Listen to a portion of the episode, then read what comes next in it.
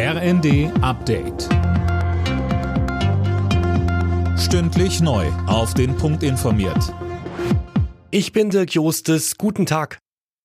Gute Nachrichten für Millionen Haushalte in Deutschland. Wie mehrere Medien berichten, hat Wirtschaftsminister Habeck auf die Kritik reagiert, dass die Strom- und Gaspreisbremse im März zu spät kommt. Sönke Röhling, was ist da jetzt geplant? Also es bleibt zwar dabei, dass die Gas- und Strompreisbremse erst im März kommt, dann aber rückwirkend auch für Januar und Februar gilt. Den entsprechenden Gesetzentwurf hat Habeck bereits den anderen Ressorts zur Abstimmung vorgelegt und morgen soll die Ministerrunde das dann abnicken. Insgesamt geht es damit um ein Volumen von 54 Milliarden Euro. Damit wäre es die größte Entlastung der Bundesbürger in der Energiekrise. Die Union und die Ampelparteien haben sich in Sachen Bürgergeld offenbar in einem Punkt geeinigt. Laut Bild soll die geplante Vertrauenszeit von sechs Monaten ohne irgendwelche Sanktionen gestrichen werden. Das war einer der Hauptkritikpunkte von der Union.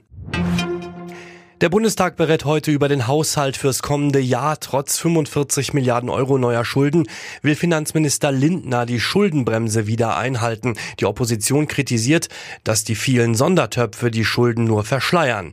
Das wies Lindner im ersten zurück. Versteckt sind die Töpfe nicht. Beispielsweise das Sonderprogramm für die Bundeswehr ist sogar im Grundgesetz. Also was kann sichtbarer sein als ein Programm, das sogar im Grundgesetz verankert ist? Dennoch nehme ich diese Kritik ernst und mir fällt es auch nicht leicht. Ich habe sehr lange abgewogen, welche Haushaltsstrategie wir einschlagen.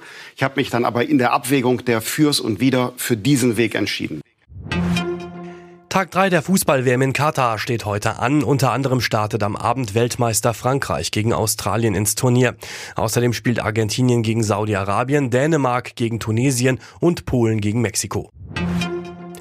Die deutsche Nationalmannschaft muss im Auftaktspiel gegen Japan morgen ohne Offensivmann Leroy Sané auskommen. Der 26-Jährige hat Knieprobleme. Wann er wieder einsatzbereit ist, ist noch unklar. Ein Turnier aus scheint vorerst kein Thema zu sein. Alle Nachrichten auf rnd.de